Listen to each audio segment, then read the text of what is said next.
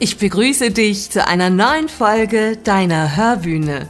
Hier erwarten dich spannende Lesungen, lerne neue Autoren kennen und freu dich auf richtig gute Bücher. Willkommen zu einer neuen Folge. Heute gibt es eine ganz besondere Lesung aus meinem neu erschienenen Norwegen-Thriller Sündenmeer. Denn ich lese nicht allein. Jörg Häusler übernimmt die Rolle des Psychologen Dr. Gunnar Hansen und ich die Rolle des Ermittlers Karl Rasmussen. Lasst euch nicht in die Irre führen. Beide Kapitel haben einen humorvollen Unterton, der sich immer wieder in der gesamten Geschichte findet, aber die Düsternis der Story, die im Dezember während der Polarnacht auf den Lofoteninseln spielt, dürft ihr selbst erleben. Zu dieser Geschichte gibt es einen Fun Fact. Bevor ich nämlich angefangen habe, am Sündenmeer zu schreiben, habe ich ein Darstellercasting bei Instagram gestartet. Eigentlich wollte ich nur zwei Darsteller haben, aber weil so viele spannende Ideen gekommen sind, habe ich sage und schreibe zwölf Instagram Crime Stars in die Geschichte aufgenommen. Das war eine Herausforderung, aber sie hat mir riesen Spaß gemacht. Danke an alle wundervollen Mitspieler. Ihr seid großartig. Jörg wird im Kapitel Hi Gott seine eigene Rolle sprechen, denn er ist einer der wundervollen Crime Stars. Es ist mir eine besondere Freude, dich, den angepissten Gott, dabei zu haben. Ja, so sollte Jörg in seiner Rolle klingen. Und ich musste ihn ein bisschen dafür quälen. Danke, dass du dich darauf eingelassen hast, lieber Jörg. Ich starte mit dem Klappentext, dann geht es nahtlos weiter in den Prolog. Danach melde ich mich kurz und dann geht's ins Kapitel Hi Gott. Viel Spaß beim Zuhören. Prophezeiung. An einem Tag zwischen jetzt und später werde ich einen Atemzug nehmen und meine Existenz wird sich aus ihrem Fundament lösen. Der mich hält, wird mich fallen lassen. Der Tod hat unzählige Gesichter. In beinahe jedes habe ich geblickt. Unangreifbar und heldenhaft bin ich gewesen, bis mein Partner ermordet wurde. Sein Tod hat mir alles entrissen. Den Job in der Mordkommission Oslo, die Überzeugung, unverwundbar zu sein und meine Geschichte mit Freda, der Polizeichefin. Meinen Protest ignorierend hat sie mich auf die friedlichen Lofoteninseln versetzt, damit ich wieder auf die Beine komme. Dort hat sie mir die Leitung über eine kleine Wache übertragen. Doch die Ruhe verwandelt sich in einen Albtraum. Plötzlich taucht eine Leiche aus den eisigen Fluten des Nordmeeres auf, ermordet. Weitere Bluttaten bringen ein mörderisches Geheimnis ans Licht. Während wir dem Täter blind nachjagen, hinterlässt er eine Spur der Vernichtung, die auf religiösen Wahn deutet. Niemand ahnt, wie nah er uns bereits gekommen ist. Er ist der Sturm, der uns zerreißt und treibt mich über alle Grenzen, bis ich nur noch eins im Sinn habe, sein Tod. Prolog Dieser Tag ist aus Heldenblut gemacht. Er ist geboren aus Wut, schlaflosen Nächten und Kampfeswillen. Der Tag gehört nur uns beiden. Doch kaum, dass wir diese Tatsache begriffen haben, hat er sich mit dem Tod verbrüdert, uns alles Heldenhafte genommen. Unwiederbringlich.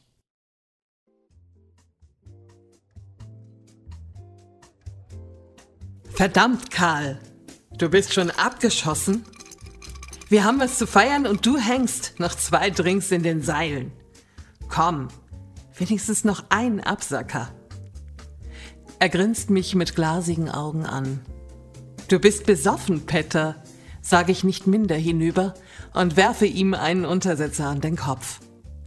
Er hebt die Hand und sagt mit schwerer Zunge, mein Kollege und ich nehmen noch einen Schlummertrunk dann muss er nämlich die Chefin glücklich machen. Er macht anzügliche Bewegungen mit der Hüfte, die ihn fast vom Sitz katapultieren. Verfluchter Sausack. Ich grinse, pruste ihm zu und klammere mich mit der anderen Hand am Eichentresen fest. Die Bar hat soeben angefangen, sich um mich zu drehen. Ruckartig springt er auf, greift meinen Arm, will mich vom Hocker ziehen. Das ist mein Song! Tore, dreh lauter! ruft er dem jungen Barkeeper zu. Herr je Petter, lass uns Feierabend machen. Ich kann kaum gerade ausgucken, sage ich lachend, weil er Verrenkungen veranstaltet, die einen Tanz darstellen sollen. Nur noch drei Minuten. Er macht auf sterbenden Schwan und tänzelt über das blank polierte Parkett. Eternal Flame von den Bengals läuft in voller Lautstärke. Er grölt mit, zerrt an meiner Hand und drückt sie theatralisch auf sein Herz. Ich liebe diesen Mistkerl. Was soll's? Ich gebe mich geschlagen und singe. Eine schwere Beleidigung für die Ohren. Die verbliebenen Gäste sehen zu uns rüber und fragen sich vermutlich, was mit uns nicht stimmt. Sie können es nicht wissen. Wir haben heute einen komplizierten Fall abgeschlossen an dem wir fast zwei Jahre gearbeitet haben. Das ist den Kater definitiv wert, der uns morgen den Schädel einschlagen wird. Petter ruft uns sein Taxi, wir lernen die Gläser und taumeln aus der Bar. Die Osloer Nachtluft empfängt uns mit frühherbstlicher Kühle und pustet Frischluft in meinen benebelten Kopf. Kaum sitzen wir im Wagen, verkündet mein Freund und Kollege, die Torte, die hauen wir uns jetzt rein. Nora hat sie zur Feier des Tages für uns zubereitet und ich hab nicht mal dran gerochen. Schokoladencreme. Darauf stehst du doch. Petter, ich will nach Hause. Mir ist übel. Halte bitte am Polizeipräsidium, sagte er an den Fahrer gewandt, und ich boxe ihm in die Schulter. Der riesige Glaskasten ist bis auf die Nachtbesetzung leer. Gut, wenn uns niemand hier herumtaumeln sieht. Wir fahren mit dem Fahrstuhl in den dritten Stock. Oben biege ich zu den Toiletten ab. Petter wankt in die Küche. Ich hoffe, ihm wird schlecht von der Torte und ich kann endlich ins Bett. Als ich zu ihm stoße, sitzt er auf dem Küchentisch und stopft sich riesige Stücke in den Mund. Göttlich! Wenigstens ein Bissen, Karl.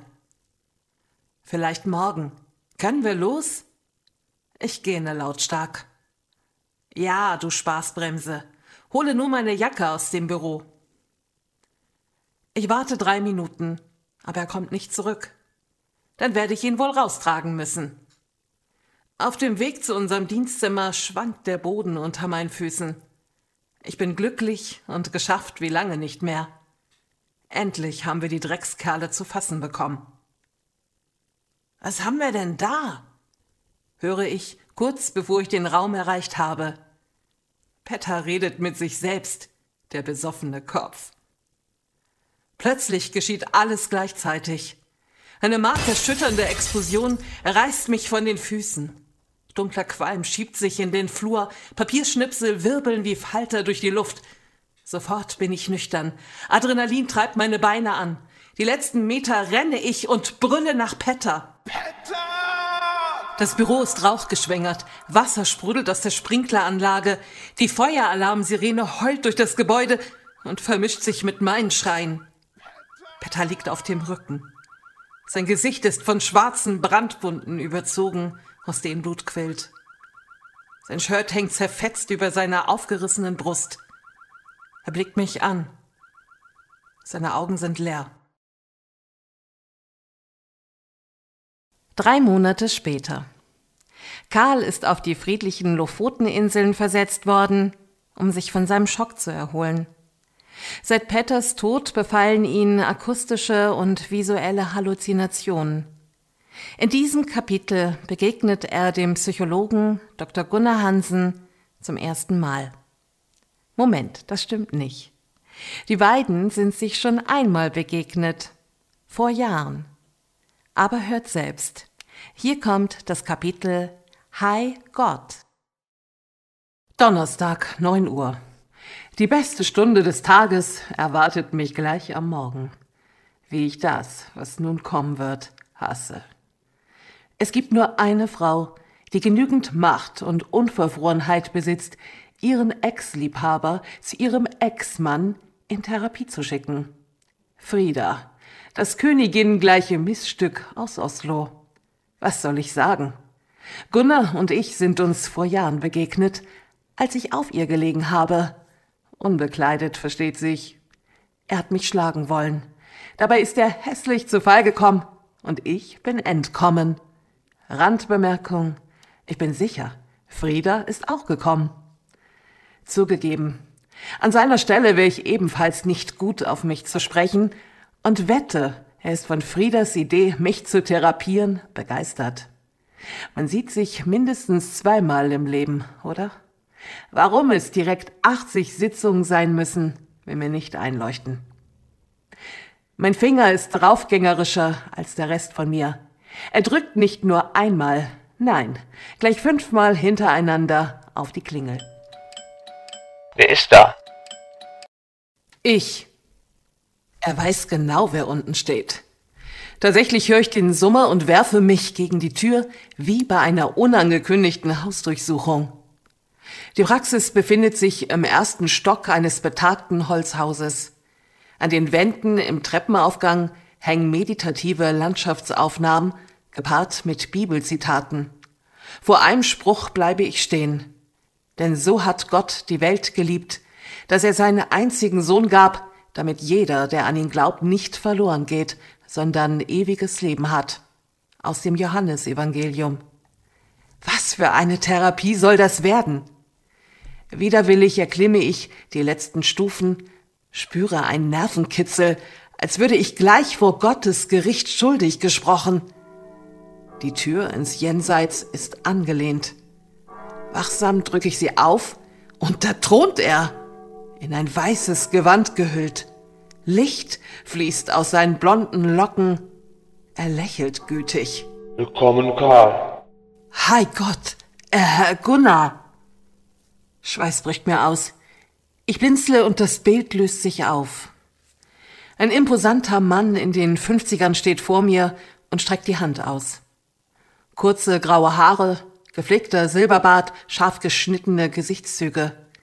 Irgendwas ist merkwürdig an ihm aber ich kann nicht sagen, was es ist. Geistesabwesend ergreife ich seine Hand und drücke sie fest. Karl, du kannst meine Hand jetzt loslassen. Entschuldigung. Ohne Einladung setze ich mich auf sein braunes Kortsofa. Er schnappt sich ein Notizbuch, in das er beflissen Eintragungen produziert. Vermutlich freut er sich, weil ich ihn Gott genannt habe. Es ist nicht so, dass ich diese Episoden nicht bewusst miterlebe.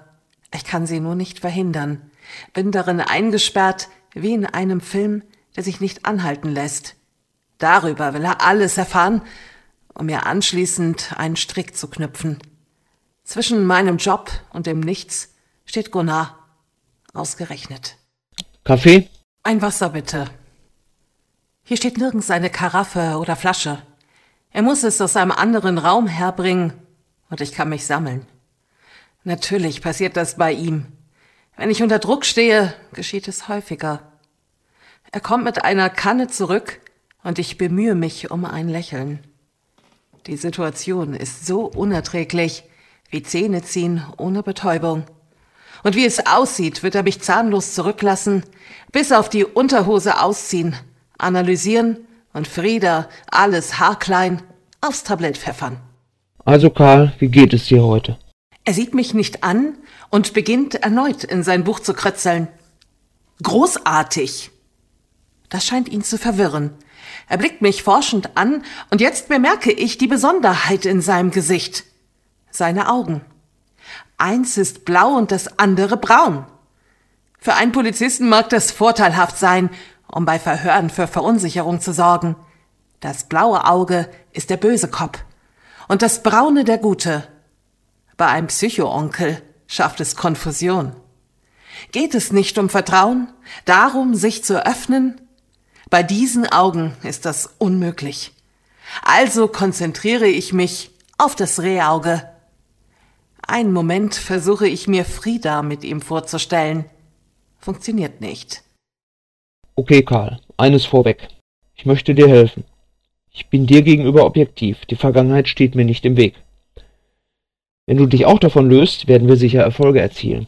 Deine Nase ist gut verheilt, wie ich sehe. Ist ein übler Sturz gewesen damals. Hast du Gesprächsbedarf darüber? Seine Stimme klingt etwas angepisst. Was für ein Blabla. Die Vergangenheit wird ihm nicht im Weg stehen. Objektiv will er sein? Kleinholz wird er aus mir machen. Definitiv kein Gesprächsbedarf, Gunnar.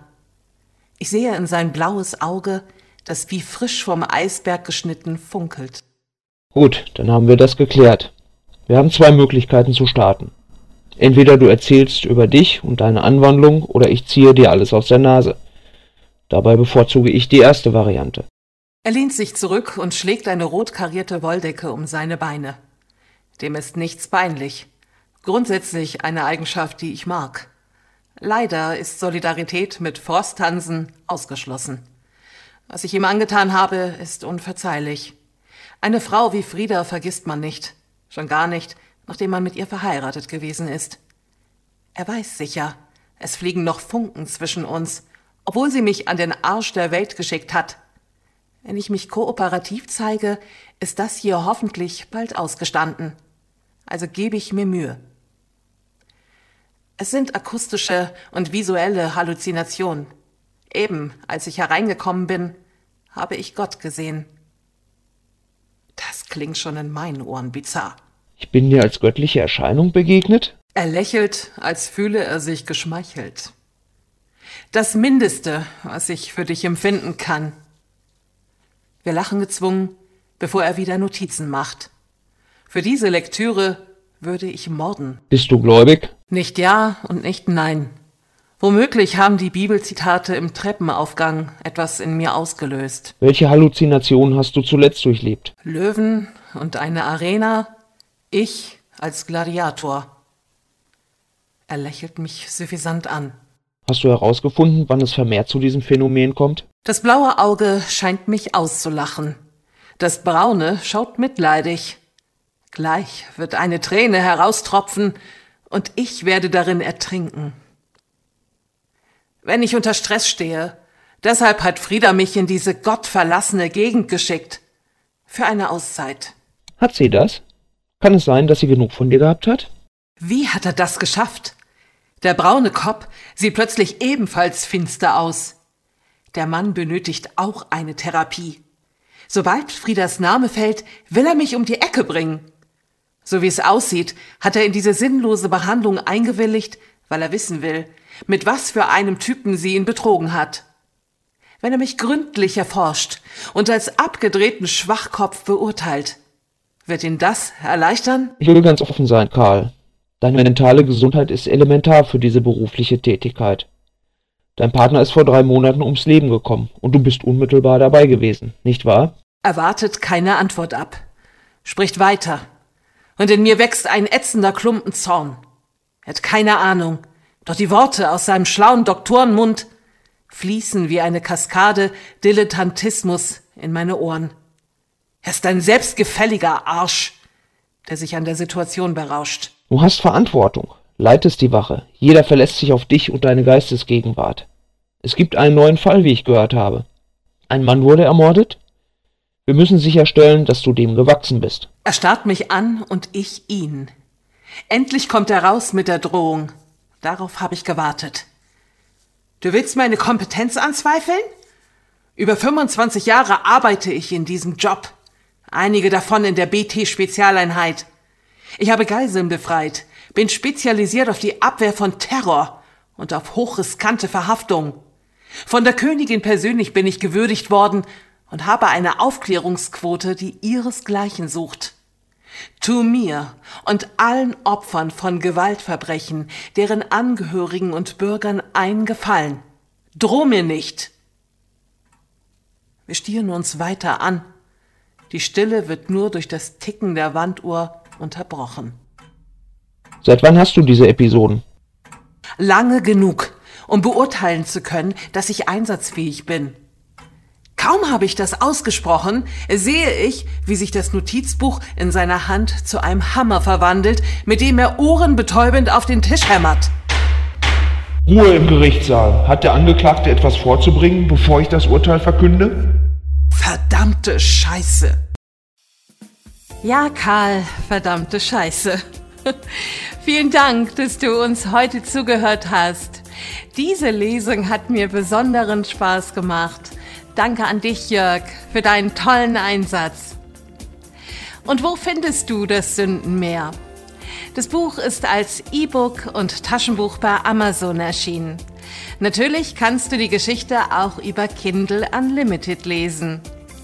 Freu dich auf den zweiten Band, an dem ich schon schreibe. Der zweite Fall führt Karl nach Spitzbergen, eines der nördlichsten bewohnten Gebiete der Welt, das für sein felsiges, abgelegenes Gelände mit Gletschern und gefrorener Tundra bekannt ist und außerdem Eisbären, Spitzbergen, Renen und Polarfüchsen Zuflucht bietet. Folge mir gern auf Instagram oder besuche mich auf meiner Webseite. Alle Links dazu findest du in den Show Notes. Bis zum nächsten Mal mit einer spannenden Lesung. Deine Cookie.